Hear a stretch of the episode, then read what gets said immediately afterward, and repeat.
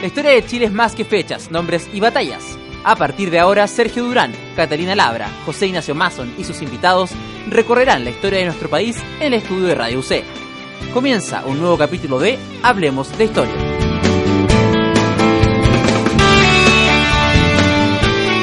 Bienvenidos a un nuevo capítulo Historia. Cada semana pasan por acá destacados invitados para conversar sobre historia de Chile, sobre historia del mundo. Y hoy no es la excepción.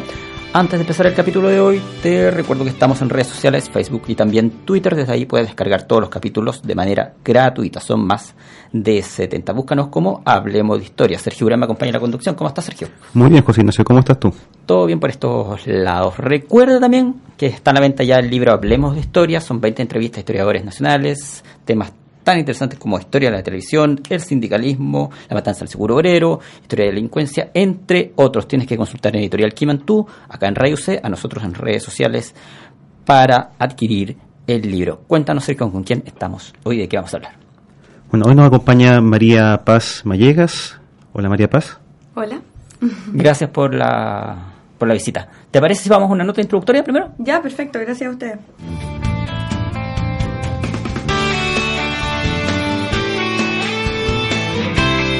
María Paz Mallegas es licenciada y profesora de Historia de la Pontificia Universidad Católica de Chile. Desde el año 2009 se desempeña como docente en el Colegio San Ignacio Alonso de Ovalle, donde dirige el área de Historia y Filosofía. Tiene a su cargo el taller de teatro y coordina también el proyecto de rescate de archivo de la institución. Hincha del UC, María Paz gusta también del teatro, los mariscos y los viajes sueña con algún día ir a Rusia. También es fanática de los fabulosos Cadillacs. Junto a ella, en los próximos 60 minutos, aprenderemos acerca de los orígenes del teatro en Chile, los primeros dramaturgos nacionales y el desarrollo del teatro en tiempos de dictadura. María Paz, nuevamente, gracias por estar acá con nosotros. Muchas gracias por la invitación. Bien, como ya se indicaba en tu presentación, hoy vamos a hablar de teatro teatro particularmente en la época de la dictadura, pero eh, nos gustaría partir dando algunos elementos de contexto y remontándonos un poquito más atrás. Eh, ¿Cuándo y cómo se inicia el teatro en Chile? Ok, mira, eh, yo, yo, voy a referirme a historia del teatro, o sea, esta vinculación extraña, híbrida que hay entre el estudio de la investigación en historia y esta área artística que, que tiene que ver con las artes escénicas. En Chile tenemos, bueno, en el siglo XIX tenemos una cosa bien interesante con el teatro. Por una parte tenemos más escritura que obras reales. Eh, tenemos registro de, de, algunas obras que, que, se llegan, que se llevan a escena, que son montajes teatrales, pero así todo, en su mayoría, lo que nos queda es como documento para investigar y para conocer sobre la historia del teatro en el siglo XIX eh, tenemos autores y ahí hay dos autores que podemos destacar. Uno es uno bastante conocido en la historia, que es Fray Camilo Enrique, este patriota, eh, eh, uno de los que apoya fuertemente la causa pro independencia de, España para Chile, que hace teatro, que escribe obras, escribe obras bien particulares, bien divertidas. Hay, hay dos obras conocidas de de Camilo Enrique se supone que hay más, pero que no hay, no hay mucho registro de las obras en sí, pero que estas eh, las tenemos como texto. Una en 1816 que se llama Camila o la Patriota América y la otra en 1817 que se llama La Inocencia en el Asilo de las Virtudes. Ambas obras eh, con el objetivo de reivindicar la causa patriótica. O sea, las dos obras que tenemos a inicios del siglo XIX son por un tema de decir que bueno que Chile sea independiente, logremos la independencia, Viva América también. Eh, la obra Camilo y la Patriota de América es bien graciosa, bueno, ahora en el siglo XXI yo puedo decir es graciosa, eh, porque trata de, una figura, una niña, una joven que se llama Camila, que es de Estados Unidos, y que ella eh, tiene unos sueños inspiradores que la llevan a conducir este proceso de emancipador de las Américas. Entonces hay un tema y hay un discurso de Camilo Enríquez en ese momento de que Estados Unidos es el representante o el Estado en este momento americano a inicios del 19 que está llevando la bandera independentista y que contagia su espíritu emancipador a los eh, Estados-nación eh, del continente. Luego hay otro dato interesante del siglo XIX que es sobre el teatro en sí. El teatro en sí, Chile se independiza y quiere obviamente tener estas ceremonias públicas, estas ceremonias honoríficas de ensalzar la bandera, de buscar elementos que identifiquen a este pueblo que todavía no tiene una, identidad nacional clara, obviamente, porque no, está letrado, no tiene acceso a eso.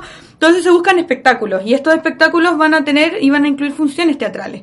Eh, ¿Y cómo se va a hacer? Como no tenemos un una tradición teatral, una escuela, una academia teatral todavía en el siglo XIX, eso, eso recién aparece a mediados del siglo XX, lo académico en el teatro, eh, vamos a tener presos realistas, presos que habían apoyado la causa española y que quedan presos y que se les va a pedir, yo creo que, no, no, no sé si en términos muy amables, pero que se les va a obligar a que actúen y a que hagan estos primeros montajes teatrales.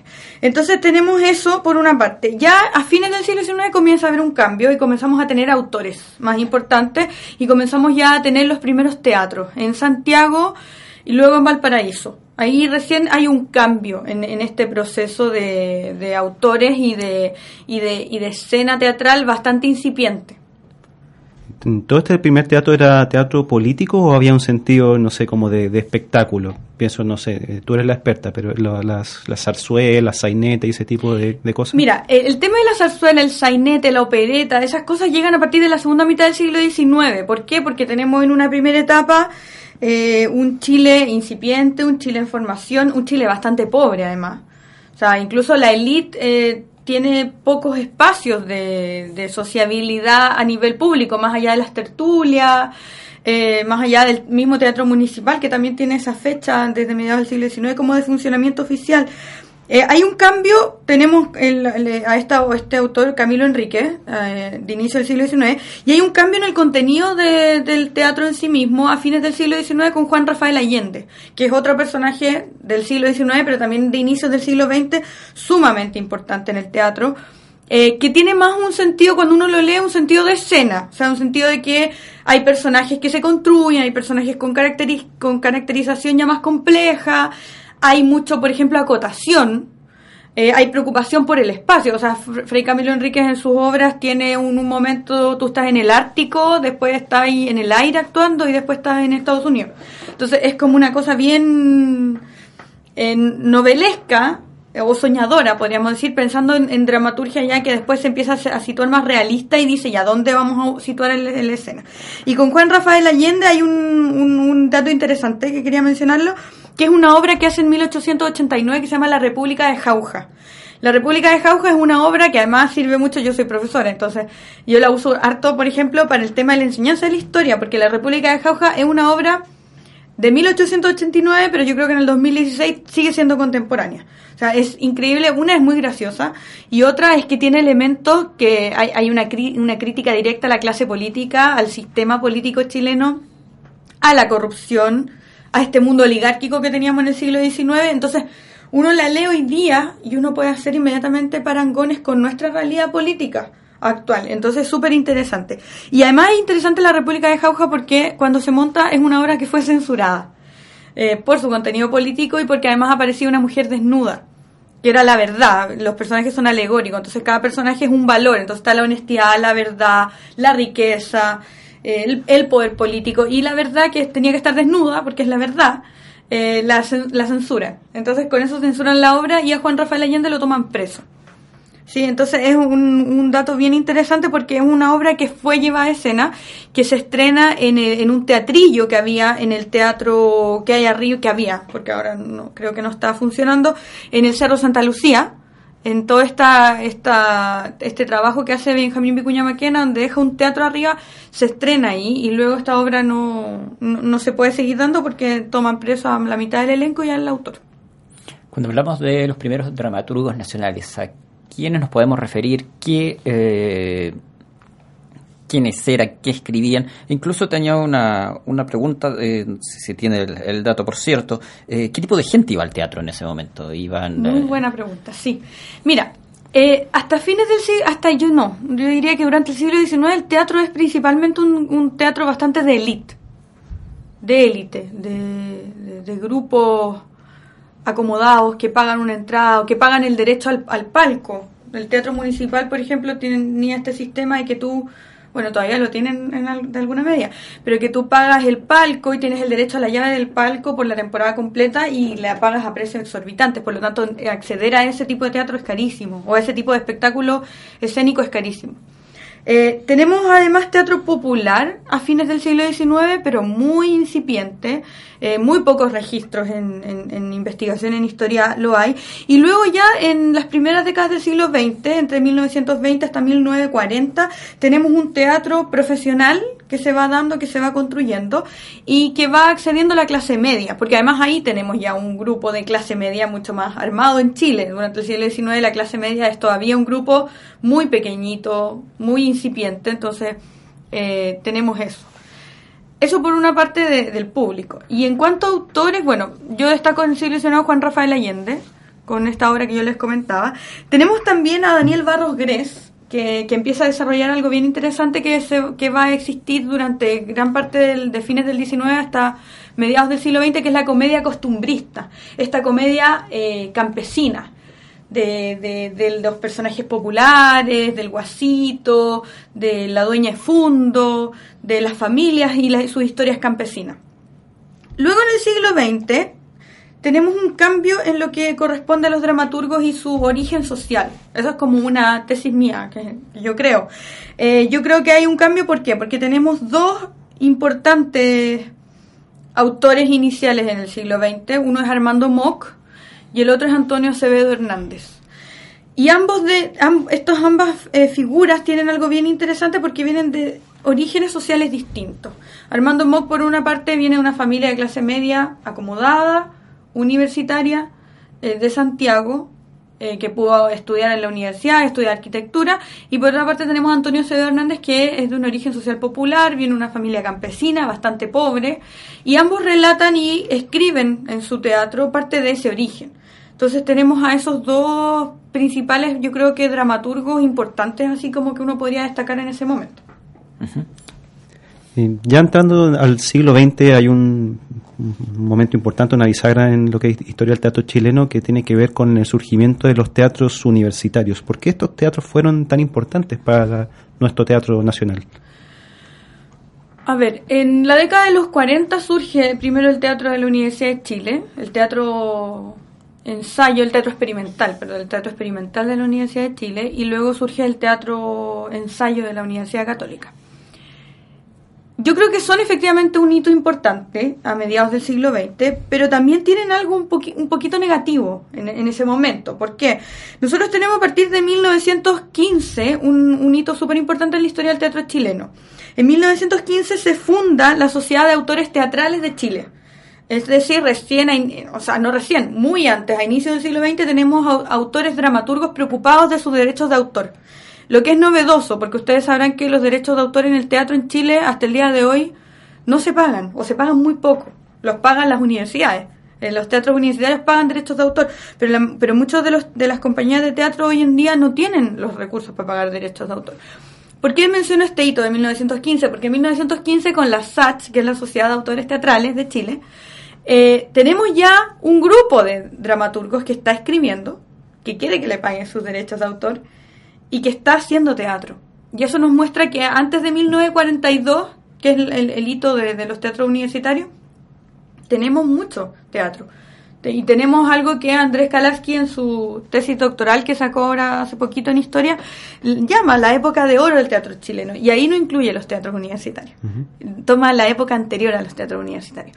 Entonces ahí tenemos compañías que vienen algunas de Argentina, tenemos actores chilenos, tenemos los primeros divos nacionales, en la mayoría de los casos van a ser hombres los, los divos. Tenemos compañías ya formadas, o sea, tenemos por ejemplo la compañía de Alejandro Flores tenemos la compañía de Enrique Wagner y de Elena y de, y de Burle, tenemos la compañía del matrimonio Padín, Mario y Padín, que, que, son de Argentina, pero que contratan actores chilenos. Entonces tenemos un desarrollo bien importante de este teatro. Pero estos, estos actores no estudiaron, porque no tenemos escuelas de teatro.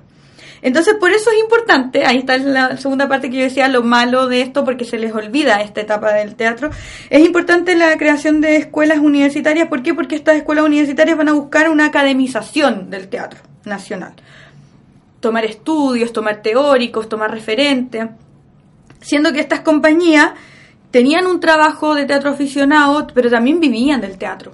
Entonces uno no puede decir, ya, solamente se dedican como de hobby, no, porque vivían del teatro, tenían sus teatros, tenían giras nacionales, tenían giras incluso eh, fuera del país, o sea, iban a Argentina, iban a Uruguay, eh, pero tenían un estilo de hacer teatro bastante distinto a lo que a lo que va a proponer el teatro universitario. ¿Qué hace el teatro universitario? Tanto el ensayo como el experimental Veamos primero sus títulos, o sea, teatro experimental y teatro ensayo. Vamos a ir probando y vamos a ir estudiando cómo se debe hacer el teatro. Vamos a tomar referentes europeos en una primera etapa de cómo se tiene que estudiar un personaje, por ejemplo, de cómo se tiene que actuar. Los teatros anteriores a los teatros universitarios tenían una cartelera, por ejemplo, en una semana de seis obras. En una semana. Entonces tú ibas al teatro, jueves y podías ver Romeo y Julieta, el viernes podías ver Lady Macbeth, el sábado podías ver la comedia de las equivocaciones y el domingo podríais ver, eh, no sé, Otelo. Entonces uno decía la misma compañía haciendo cinco, cuatro obras en una semana. ¿Por qué? Porque teníamos, por ejemplo, el apuntador, que era la persona, hombre o mujer, que se ponía abajo en un techito. Mi bisabuela fue apuntadora, entonces me, encanta contar eso. Eh, eh, te da y que te va diciendo toda el texto que tú tienes que decir o declamar como actor. Por lo tanto, no hay un trabajo en el sentido de especializarse y de decir, ¿sabéis que hay que memorizar el texto? Sino que cada uno puede con su compañía eh, solventarse, entonces hagamos hartas obras. Y los teatros universitarios cambian eso y empiezan con el tema de la especialización. ¿Qué va a pasar? Con estos actores, con el Pedro Siena, con los dramaturgos de inicio del siglo XX, algunos teatros los van a tomar y los van a llevar a escena. Entonces se ven cosas bien interesantes ahí. Eh, por ejemplo, tenemos a Alejandro Flores que, que va, le van a pedir que haga clase y va a trabajar en, los teatros universitarios. Eh, vamos a tener al mismo Antonio Acevedo Hernández llevando escena o siendo contratado por, por teatros universitarios para sus obras y eso también va a potenciar el teatro. O sea, yo creo que va a tener un, un tema súper importante. Los años 40 además coincide con el tema del el inicio de los gobiernos del Frente Popular. Y los, los, los, gobiernos del Frente Popular, liderados por el Partido Radical, van a impulsar mucho el tema del desarrollo cultural chileno. Así como van a impulsar la expansión en educación primaria, diciendo como, ok, tenemos que mejorar este tema porque llegamos a la década del 30 con niños con una cantidad de población infantil que no sabe leer y escribir, o sea, un nivel alto de analfabetismo en Chile. Entonces va, va a estar este tema de la alfabetización y al mismo tiempo del desarrollo cultural. Y eso coincide para que lleguen recursos económicos para poder financiar estos teatros universitarios. Hay una obra que, ya sea por asuntos mediáticos o históricos, pero principalmente mediático, el impacto de la televisión, el hecho de que había actores que fueron posteriormente reconocidos eh, masivamente porque salían en las pantallas de televisión, es La Pérgola de las Flores. ¿Ah? Eh, nos gustaría saber eh, qué significó para la historia del teatro en Chile aquella obra, eh, por qué su importancia y su conocimiento hasta el, hasta el día de hoy, si lo recuerdas, si, si lo sabes, algunos actores que hayan participado en esa obra. Bueno, hay actores hasta el día de hoy que están, que existen, está Ramón Núñez, está eh, el mismo Tito Noguera, que, que, hizo un personaje de jovencito en, La Pérgola.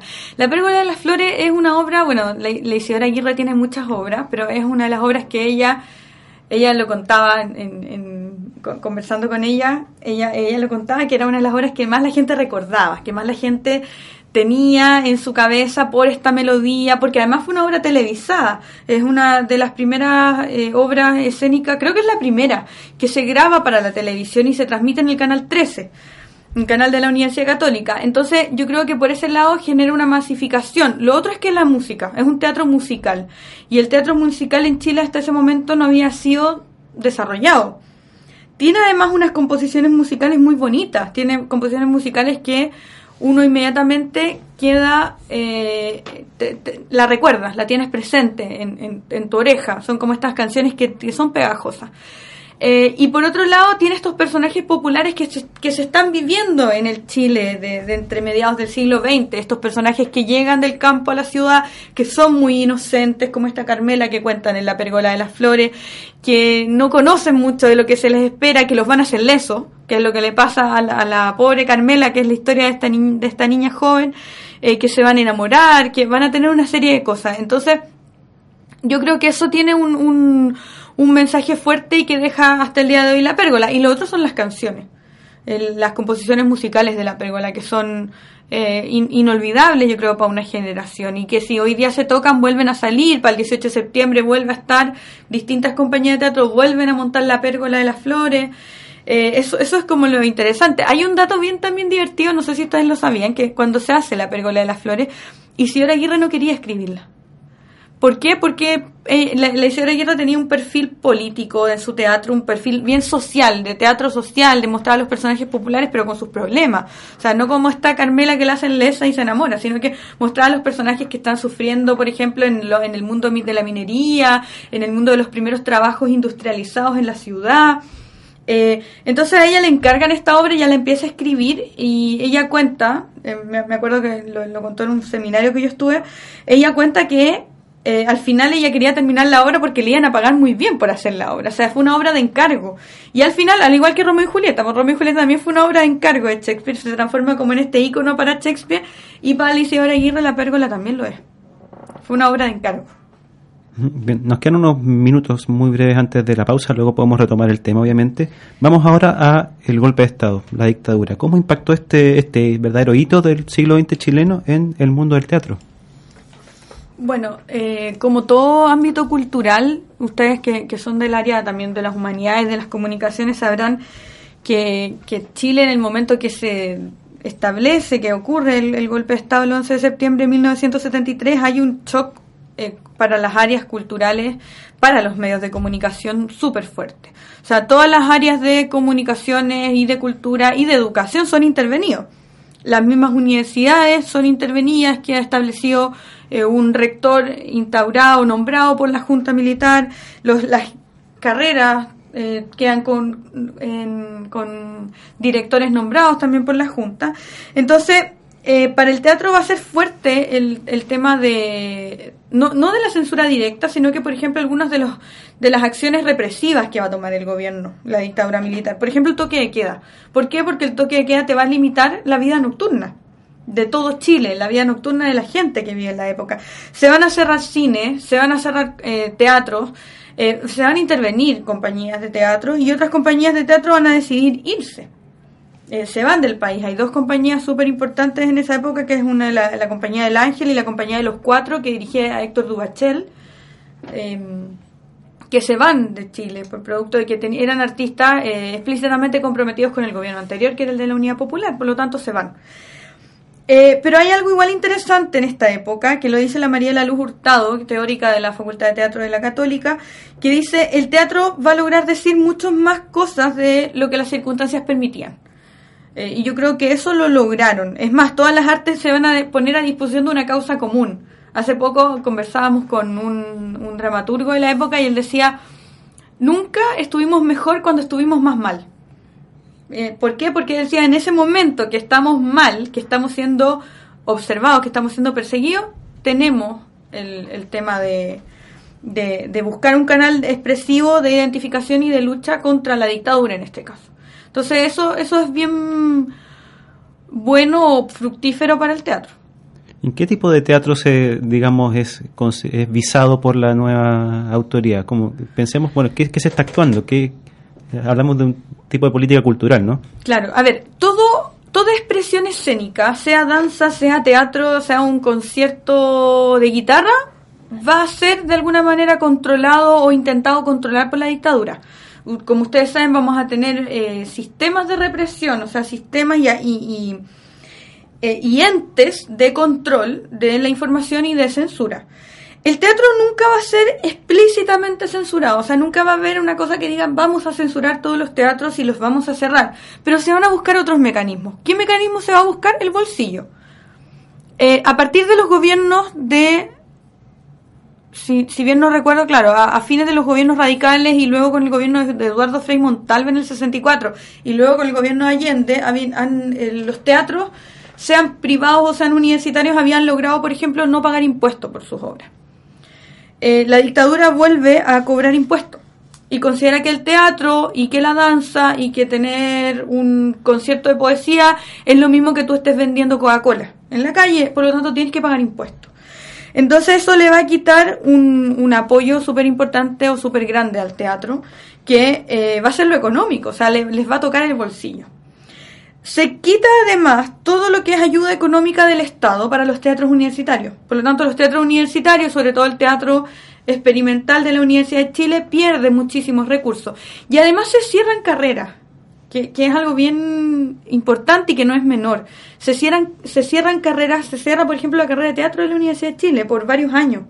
Entonces queda una situación de, de estar congelado en el proceso de desarrollo escénico que va a afectar y que yo creo que uno no puede decir hay un área del teatro que lo va a tocar, sino que son todas las áreas eh, de las artes escénicas que van a verse afectadas por este tema de la represión y de la censura. Estás escuchando Radio C, Ideas que suenan bien. Hoy conversamos sobre historia del teatro en Chile siglo XX. Recuerde que cada semana pasan por nuestros estudios destacados invitados para hablar sobre historia nacional e internacional. Antes de ir a la pausa, mm, te cuento que está a la venta el libro Hablemos de Historia. Puedes consultar en el editorial Kimantú, a nosotros en redes sociales o acá en Radio C. Son 20 entrevistas a historiadores nacionales. Nos vamos a un corte, pero antes lo dejamos con la sección Gente con Historia.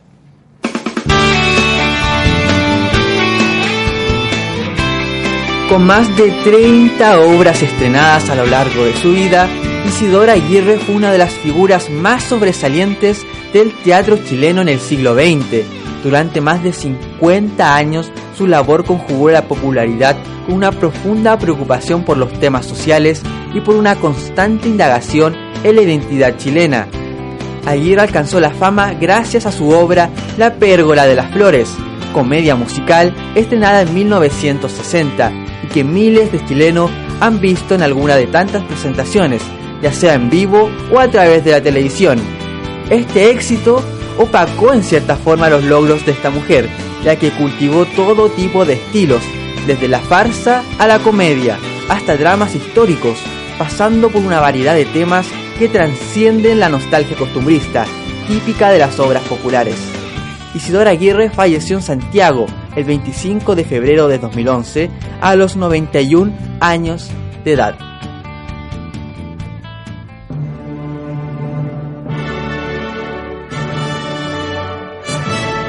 ¿Pasado de moda?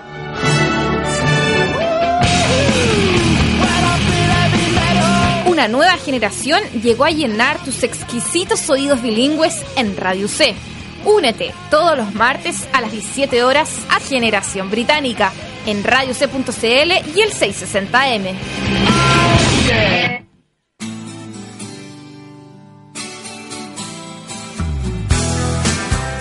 El sonido del rock latinoamericano tiene su espacio en Radio C. Juan Gabriel Paredes te trae los recuerdos y la actualidad musical en español. Entre caníbales, todos los martes a las 4 de la tarde por radiuc.cl y el 660 AM. Una eternidad.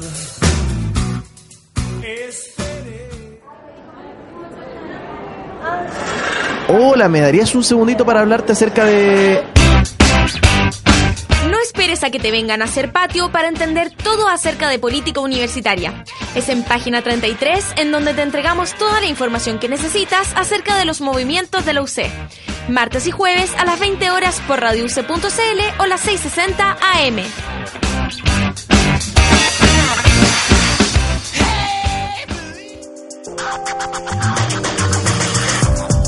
En la universidad hay distintas miradas para cubrirlas todas existe un solo programa, Miradas UC. Soledad Puente entrevista a distintas caras reconocidas de la universidad. Acompáñala todos los jueves a las 3 de la tarde en Radio C y Señal UC.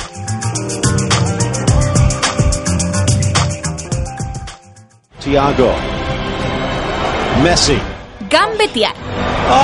Eludir al rival. Hacer amalles. Hacer trucos. Dejar en vergüenza al rival.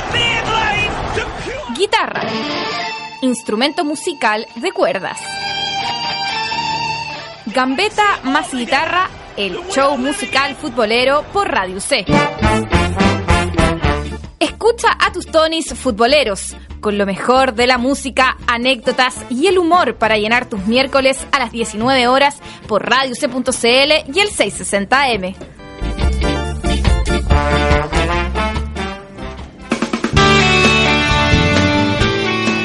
De vuelta acá en Radio C, suenan bien, un nuevo capítulo de Hablemos de Historia, son más de 70, los puedes descargar gratis desde la plataforma iVoox, seguirnos en redes sociales, también ahí están los enlaces correspondientes. Si eres profesor de historia, podrías, ¿por qué no? Piénsalo, usarlo en tus clases. Antes de continuar con la entrevista del día de hoy, que estamos hablando de historia del teatro en Chile, recuerda que está a la venta el libro Hablemos de Historia Editorial Quimantú, son 20 entrevistas a historiadores nacionales, temas como sindicalismo, televisión, anarquismo en Chile. Consulta en Editorial Quimantú, consulta acá en Radio C, a nosotros también hablemos de historia en redes sociales.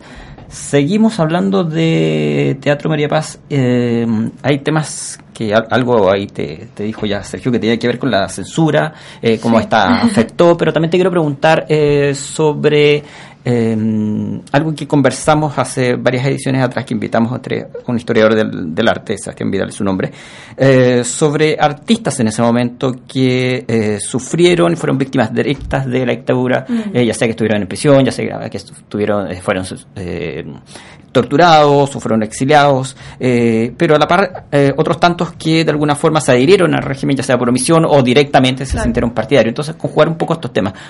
¿Algo más que quieras plantear sobre la censura y a la par si hubo o no partidarios, dramaturgos, actores partidarios del régimen y cómo otros, por el contrario, fueron víctimas de la represión.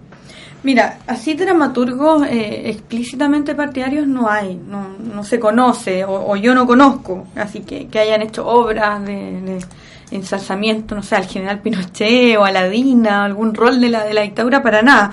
Eh, y en cuanto a, cómo afectó al mundo de, las artes escénicas y del teatro específicamente, a ver, en primer lugar tenemos en los canales de televisión las listas negras. Las listas negras van a ser y van a existir, van a ser listas donde se dice quién puede trabajar y quién no puede trabajar en los canales de televisión y eso va a afectar directamente al gremio de actores y de, actrices y también de directores, porque van a verse impedidos en muchos casos de poder trabajar en canales de televisión, que era una remuneración, que es una remuneración mucho mejor, eh, mucho más solvente o más segura para la estabilidad laboral de un actor o de una actriz. Entonces vamos a tener listas negras que incluso se van a ir cambiando mensualmente. Eh, que, aparecen o que desaparecen de las listas negras actores y actrices, ellos muchas veces ni siquiera entienden bien por qué están o por qué no están en, esa, en esas listas. Eh, luego tenemos dos situaciones de actores afectados directamente por, por, la dictadura que quería mencionar. En el año 74 el grupo de teatro llamado El Alep eh, estrena en la Sala del Ángel, en, en, octubre del 74, una obra, el título dice Arte Información, dice, Al principio existía la vida. Una obra súper triste, muy oscura en, en, su contenido, donde, donde la historia se centra en que hay una etapa que Chile ha muerto, que Chile está oscuro, que ya no hay vida y que antes de esta etapa había vida. Clara alusión, indirecta obviamente, a, lo que estaban viviendo en ese momento los actores. La obra fue censurada en noviembre del mismo año y toman preso al todo el equipo, a toda la compañía. Y a Oscar Castro, que era uno de los actores fundadores de la LEP, lo toman preso. Eh, lo, lo mandan a un campo de concentración y tortura y está dos años preso. Cuando él le permiten salir, se tiene que exiliar y se va a vivir a París. Otro ejemplo que tenemos es en el año 78, con una obra que se va a llamar Hojas de Parra, eh, basado en los versos de, Nicanor Parra, que la dirige mm, Jaime Badel, eh, en un grupo de teatro llamado La Feria. Esta obra se llama Hojas de Parra y es una obra estilo circense. Hacen un show y en, la, y en, la, y en este show circense eh, se realiza una campaña política en la obra. Una campaña política para nadie. El candidato se llama Nadie. Entonces hay unos versos que son de Nicanor Parra muy graciosos que dicen Nadie para presidente. ¿Por qué? Porque nadie va a ayudarte, nadie te dará educación, nadie te va a dar salud, nadie te va a dar justicia, nadie te va a dar... Eh, Jugando con la palabra. serie de cosas, claro, con un juego de palabras. Esta obra se presenta en el Teatro Carpa que tenía la compañía La Feria durante dos semanas y en enero del 78 la carpa es incendiada en la madrugada por desconocido. Ya, eh, esto era una obra con un contenido de crítica directa al régimen militar eh, y por lo tanto se da ahí una censura, eh, como yo les decía, que no es explícita necesariamente, o sea, no estamos diciendo prohibimos hojas de parra, pero quemamos el teatro. Eso es el tipo de censura que vamos a dar mucho. Tenemos otros casos también de, de actores y de actrices con amenazas de muerte, con amenazas a sus hijos, eh, con llamados telefónicos. Bueno, ahí hay, hay harta investigación que ha hecho la María La Luz Hurtado referente a ese tema, si uno quiere ahondar más. Eh, y por otra parte, hay, hay un tema de, de, de quienes se ad- adhieren al régimen que también va a ser, van a ser cuestionados, que, que es hoy en día lo que pasa mucho con, con este tema de, bueno, yo estaba en ese momento y trabajé nomás. O sea, me, me ofrecieron esto o yo no sabía. eh, que se ha dado mucho con los que van a ser directores de escuelas de teatro. Porque los directores de escuelas de teatro, al igual que todos los directores de otras carreras en la época de la dictadura, son nombrados por la Junta. Por lo tanto, son personas que van a aceptar y apoyar implícitamente a la dictadura militar. Entonces ahí se ha dado como una especie de mea culpa recién hoy, o, o- esta cosa de decir, mira, oye, tú en realidad eh, fuiste jefe de carrera o jefa de carrera de teatro en tal universidad aquí, por ejemplo, pasó en la Chile también, pero tú, en- pero tú en realidad estabas apoyando a la dictadura. Entonces se han dado como situaciones así hoy día. Eh, aparte de eso, no, yo no conozco de situaciones así de extremas de actores o actrices que, que hayan sido eh, proclives al régimen. Tenemos algunas situaciones en algunos canales, pero son estos actores que aparecen como estrellas de televisión, de telenovelas, pero que no se identifican y que no son formados en las universidades. Entonces ahí no, no los podría poner dentro del mismo sistema de, de desarrollo escénico porque ellos tampoco trabajan en teatro, trabajan solo en la tele. ¿Tú te refieres, por ejemplo, a los que actúan en teleseries en televisión nacional? Exactamente, sí. Eh, y de Canal 13 también. O sea, Zabaleta, Carolina Regui. eh, tenemos varios como tipos de personajes así fuertes en, en ese ámbito. Pero que tampoco dan ellos una opinión política en la época. Ujú. Incluso eso podría interpretarse como una forma de eh, manifestarse a favor de, Sí, de probablemente, sí. establecido en ese instante. Sí, claro, porque están aceptando y además se están transformando en rostros sumamente importantes de, de los canales de televisión en ese momento. Rostros que hasta ahora algunos siguen vigentes y otros que ya en los 90 como que empezaron a desaparecer. Que su silencio dice mucho cuando después tienes un, bueno, un gremio que se compromete activamente, por ejemplo, en la campaña del no. Exacto. Eh, claro, que no están ahí. Sí. Bien, eh, María Paz, en el bloque anterior habías señalado algo que parecía a primera vista paradójico, que era esto de que en un contexto difícil, duro, se dio sin embargo una creatividad eh, importante en el mundo del teatro. En ese sentido, bueno, ¿cómo es que se expresaba esta creatividad concretamente y más precisamente, bueno, cómo los teatristas chilenos burlaban la censura? ¿Cómo hacían, eh, decían las cosas que había que decir? Claro. Ahí hay, hay un tema bien... eh, hay como dos áreas, yo he visto en el estudio del teatro en dictadura. Un área que es la que dice Sergio Bodanovich, que es un, un investigador y un teatrista también de chileno, que dice que hay épocas en que la aparición de una comedia liviana, inofensiva, divertida, es el mejor índice del nivel de represión que tiene un país. Entonces vamos a tener eh, a partir de los años del año 76-77 cuando ya comienza un movimiento teatral, vamos a tener mucha comedia de vodevil, esta comedia entretenida, chistosa, eh, que hoy día todavía sigue dándose mucho en el teatro chileno que genera recursos además, que, o sea que tú puedes vender una entrada cara, que va la familia a verla y que no tiene el riesgo de ser, de ser censurada de ninguna manera. Por otra parte, en la misma época, entre el 76 y 77, se empieza eh, a aparecer nuevamente eh, autores bien interesantes que toman eh, la- las temáticas que se están dando para criticarlas y, y cómo, es la, cómo es la manera en que la van a tomar. El conflicto está siempre afuera. Por ejemplo, o sea, son obras que eh, ocurre, que, no hay conflicto interno, o sea, que no- el conflicto no está en el escenario, o el conflicto está afuera.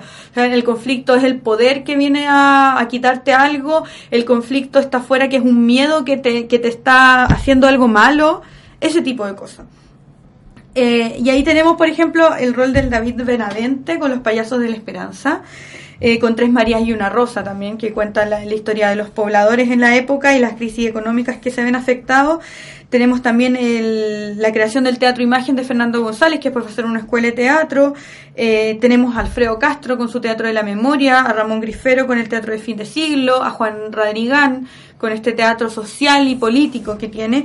Y siempre ahí tenemos un, un tipo de conflicto eh, diluido y externo a los personajes en escena. Nombraste a Juan Radi- Radrigan. Radrigan, sí. Ajá. Em, ¿Por qué su importancia? Eh, ¿Por qué eh, es hasta el día de hoy una figura relevante y qué eh, episodios importantes tuvo durante 17 años de dictadura? A ver, Juan Radrigán yo creo que es fundamental durante el, el- el teatro y, y la, y la obra escénica que él deja, bueno, y que, y que está todavía haciéndolo, porque es actual, es vigente, está súper lúcido todavía creando teatro, escribiendo. Eh, es que en los 17 años de dictadura él aparece como una figura teatral eh, no viniendo del teatro. O sea, ya eso es súper interesante. ¿Por qué? Porque Juan Radrigán es un tipo que no, no, que no pudo estudiar en la universidad, que vendía libros en San Diego, tenía un puesto de, así como Luis Ribano, tenía un puesto de libro. Eh, él accedía a la lectura y a la escritura producto de esta venta de libros que tenía. Y él comienza en el año 78 su, su, sus obras teatrales, ahí está su primera obra, y comienza con, con, un tema que va a provocar y que le va a ir muy bien en la época, que va a ser este teatro llamado social, este teatro que recoge a personajes populares y les entrega poesía, como dice él. O sea, él, él dice, yo quiero dignificar a los personajes populares. Yo no creo que el personaje popular sea el ladrón, sea el fresco, sea el que dice garabato, el que habla mal. Eh, no quiero discriminarlo, por lo tanto quiero mostrar que el personaje popular, que un- una persona que vive en la calle, que una persona que vive con lo justo, tiene poesía. Tiene un mundo interior sumamente complejo, sumamente rico.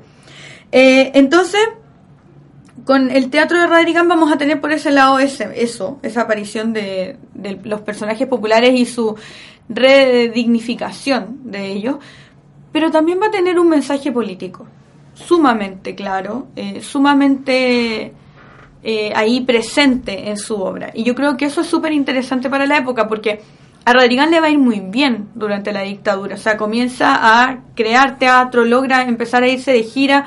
O sea, imagínense en los años 80 un grupo chileno lo invitan a, ir de gira por toda Europa, producto de su eh, escritura dramática. O sea, y él va como director y dramaturgo y con un grupo de, de- de- de actores que van a ser la compañía El Telón, se van de gira a Europa con sus obras. Eh, al mismo tiempo en Chile lo van a premiar también y, lo van a premiar con en- en- durante dictadura. Eso igual es, es bien paradójico porque obras que él critica fuertemente eh, la situación de represión que se está viviendo van a tener premios eh, del gobierno de Chile.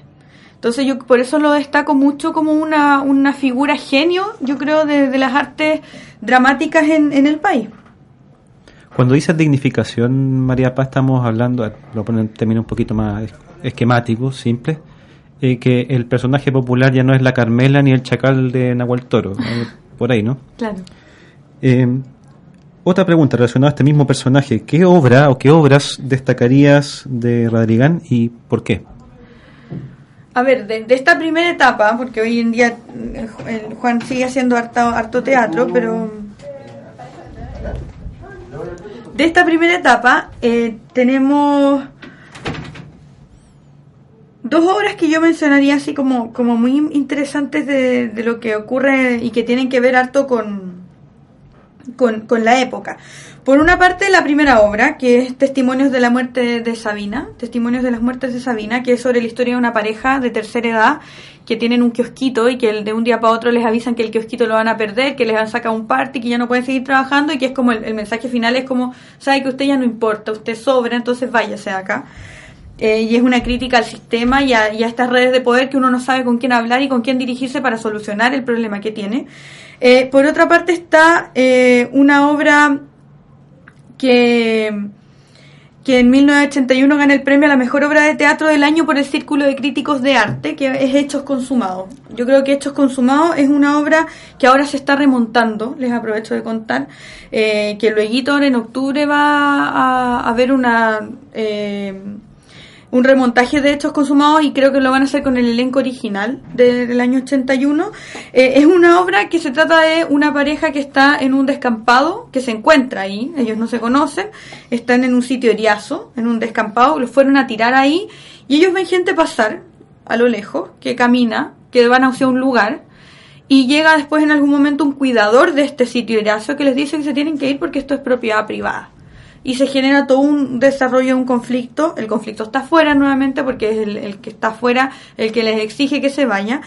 Eh, y esta obra, que es claramente una alusión al- a lo que ocurre en, el gobierno militar, es una de las obras más premiadas de Juan Rodrigán en, en la época y hasta el día de hoy. Luego de Hechos Consumados tenemos otra obra que se llama El Toro por las Astas, que también es bien, es bien premiada en la época y que le va muy bien en cuanto a, a público, a taquilla, en ese mismo momento y en 1983 recibe el Premio Municipal de Teatro por esta obra.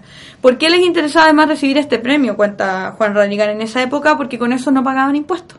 Cuando tú recibías estos premios del Ministerio de Educación, premios municipales, eh, los censores iban a ver la obra, que eran por lo general carabineros que iban a ver la obra antes de su estreno, daban algún comentario, pero como la obra ya tenía el premio, era como improbable de que fuera censurable en alguno de sus elementos, siendo que el contenido en general de las obras de Rodrigán eran una crítica directa al gobierno.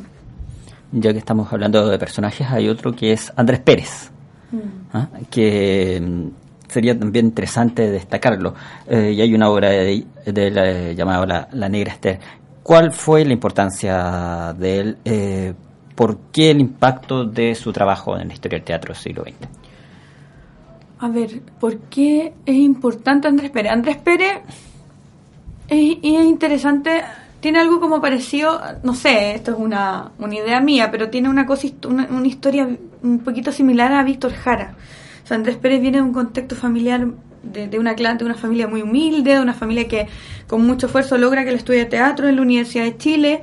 Eh, y él decide, cuando se, se titula teatro en la Universidad de Chile, decide irse a Francia.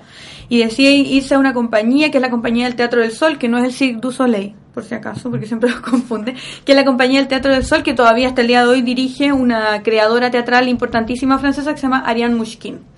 Cuando Andrés Pérez llega, ya llega con la idea de formarse en toda la escuela que tiene Ariane Mouchkine, que ella tiene un sistema donde el actor se prepara, se forma eh, y ejerce todo su, su, su rol profesional de actor en, el, en esta compañía. O sea, es un, es un teatro escuela y un teatro escuela de la vida. O sea, tú vives ahí, te instalas ahí y desarrollas todos tus intereses artísticos en ese espacio. Eh, y Andrés Pérez llega ahí, se forma, está varios años viviendo en Francia y cuando retorna empieza con eh, el tema de la formación del Gran Circo Teatro. Y ahí está lo interesante. Andrés Pérez hace eh, algo que en Chile no se, no se estaba dando mucho, o no se había dado mucho antes, que era este tema de que el teatro tiene que ser un espectáculo escénico total. O sea, un espectáculo escénico donde el actor y la actuación es súper importante, pero es igual de importante que la música, es igual de importante que el texto, es igual de importante que el maquillaje, es igual de importante que la escenografía o la, o la, o la producción de, de diseño integral del escenario que se vaya a tener. Por lo tanto, hay una preocupación a la par de todas las áreas. Entonces, por eso se habla de que, de que Andrés trae esta idea de que el teatro tiene que ser un, un espectáculo global o total. Eso por una parte. Por otra es el acceso al público. O sea, esta cosa de instalarse en una carpa y de decir, sabes que yo no voy a usar el teatro de las universidades, no voy a usar este teatro eh, más elitista, podríamos decir, que, que tú tienes que pagar más plata, eh, que es un teatro que ya tiene un, además un circuito de, de, de asistentes bastante estable de los que vamos al teatro. Eh, quiero romper con eso, entonces me voy a ir a las poblaciones. Y se va a las poblaciones más pobres de Santiago a montar ahí la Negra por ejemplo. Entonces, eso eh, va a generar un, un estremecimiento, creo yo, de las escuelas también, porque las escuelas en esta etapa de dictadura también se cierran eh, de alguna manera y empiezan a trabajar mucha obra clásica, mucha obra de Shakespeare, de Molière, con el objetivo también de que no lo censuren. Por, por eso también lo hacen. Entonces hay un, un, una- un palo bien fuerte a, lo que están haciendo las escuelas académicas en Chile de teatro, con lo que llega haciendo Andrés Pérez y con lo que propone Andrés Pérez.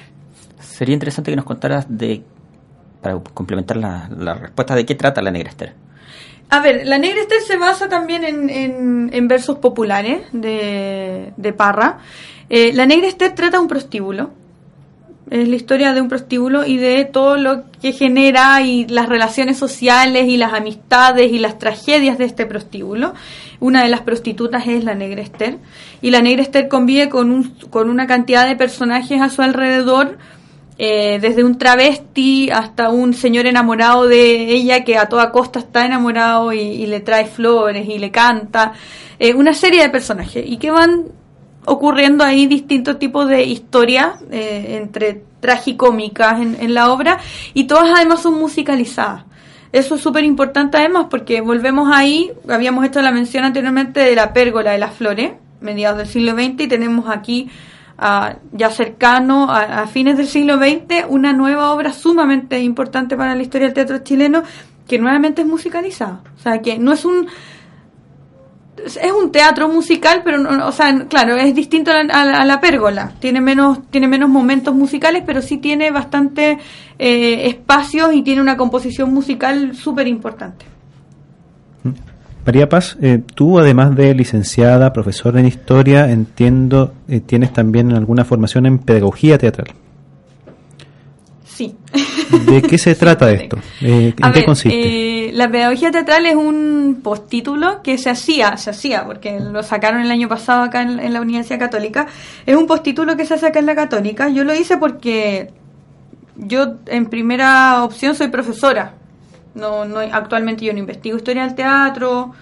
eh, me, me interesa mucho el tema, lo, lo investigué harto en, en mi pregrado, en el postítulo también, pero actualmente me interesa más la docencia, la enseñanza de esos mismos temas. Y la pedagogía teatral me sirvió mucho para eso, o sea, para lograr darme cuenta de que uno tiene una manera bastante estructurada y tradicional de enseñar en el aula, sobre todo, sobre todo en los colegios, eh, y que la pedagogía teatral te permite cambiar eso, te da nuevos rumbos, te da nuevas, nuevas posibilidades para quebrar este espacio tradicional neoclásico, le digo yo, de los niños sentados y uno adelante en un- una especie de elevación hablando solamente o explicando de historia, sino que la pedagogía teatral te da una manera de decir, ¿sabéis qué? Si vamos a ver las guerras mundiales, veámoslas con el cuerpo, las guerras mundiales, veámoslas con un trabajo donde, por ejemplo, dividamos al curso y hacemos, por ejemplo, el espacio de las trincheras y de cómo funcionaban estas trincheras, o imaginémonos cómo se sentía un, un soldado durante la Segunda Guerra Mundial ante el hecho de tener que matar a otro. O sea, te da una serie de recursos técnicos y pedagógicos también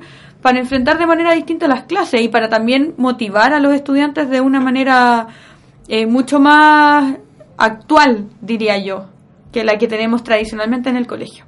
¿Cómo lo aplicas tú en lo concreto? No sé si puedes darnos algún- ejemplo y también cómo ha sido la recepción, dirías tú, de este tipo de experiencias en tu eh, trabajo docente. Yo he trabajado capacitando a profesores, ahí ha sido muy bueno, ha sido espectacular eh, capacitar a profesores en pedagogía teatral, se sorprenden, les gusta mucho, em, lo agradecen mucho porque también es una forma que tiene uno de hacer consciente que uno no es solamente un hemisferio cerebral y una persona racional hablando y, tra- y diciendo las cosas o explicando todo. Eh, y en el colegio, bueno, yo trabajo en un colegio que es solo de varones, es masculino. Recién ahora entraron, el año pasado entraron niñitas a prekinder y a kinder.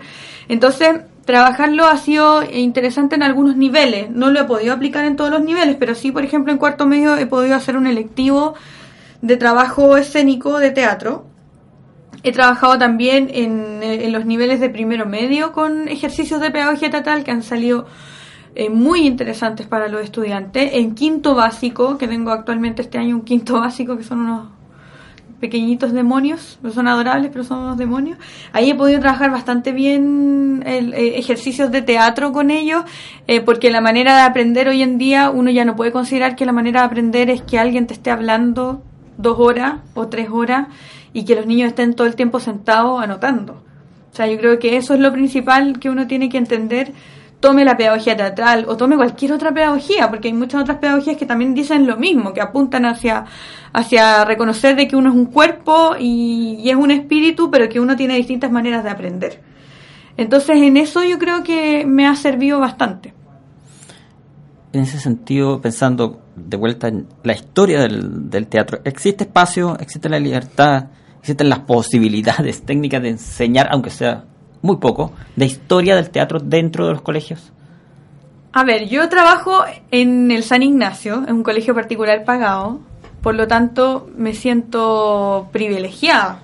O sea, yo tengo un electivo en tercero medio de Historia Social y Cultural de Chile, se llama, y ahí hago cuatro o cinco clases sobre historia del teatro, pero porque lo propuse yo y claro, el ministerio lo tiene que aprobar y lo aprobó.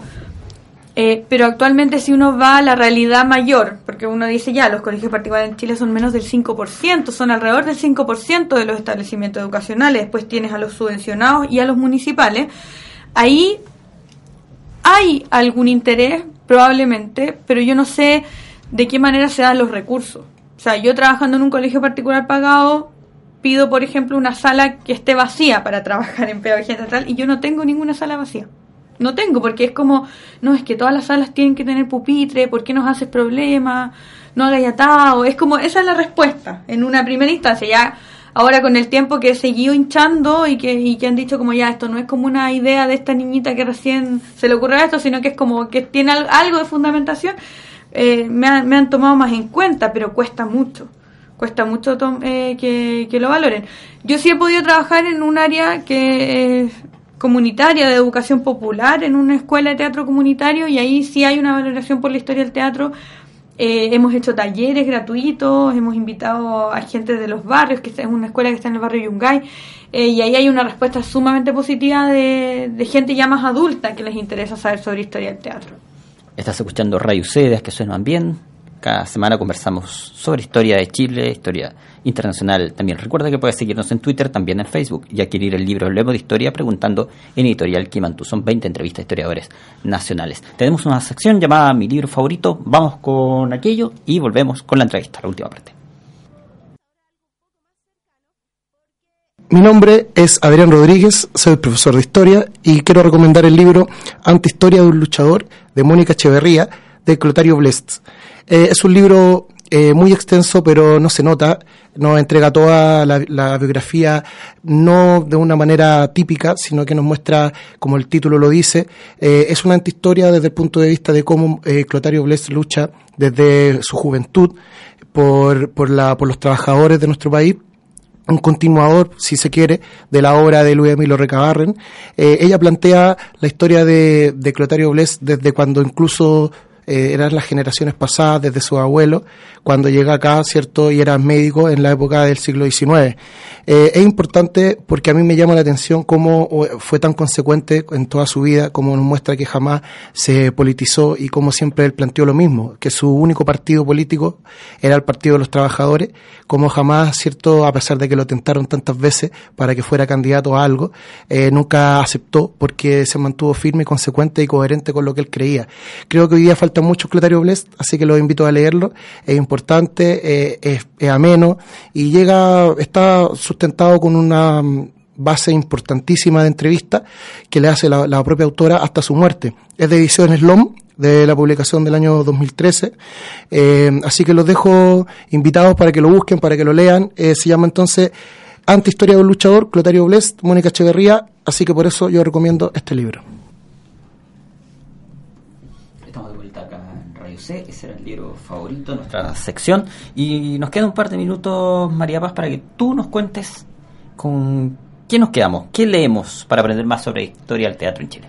A ver, sobre historia del teatro en Chile hay dos autores eh, que, que son actuales y que uno puede encontrar libros sobre ellos. Uno es Juan Andrés Piña, que eh, trabaja harto sobre historia del teatro contemporáneo, trabaja siglo XX, y el otro es Carlos Prádenas, eh, que también trabaja siglo XX, pero también trata de eh, investigar y, toca los temas incluso desde la época colonial. Entonces es bien interesante si uno quiere saber algunos datos, algunas cosas relevantes sobre el tema. Aparte, yo creo que si uno quiere saber sobre historia del teatro, también hay que leer teatro. Yo creo que hay, hay autores que son muy buenos para leer y hay otros que no.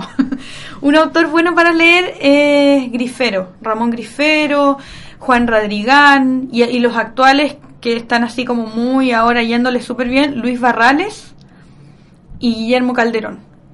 Yo creo que esos dos eh, actuales de contemporáneos que están haciendo harto teatro, que les está yendo muy bien y que escriben, que, o sea, que sus obras además se están convirtiendo en libros porque las están publicando, son obras súper recomendables para leer.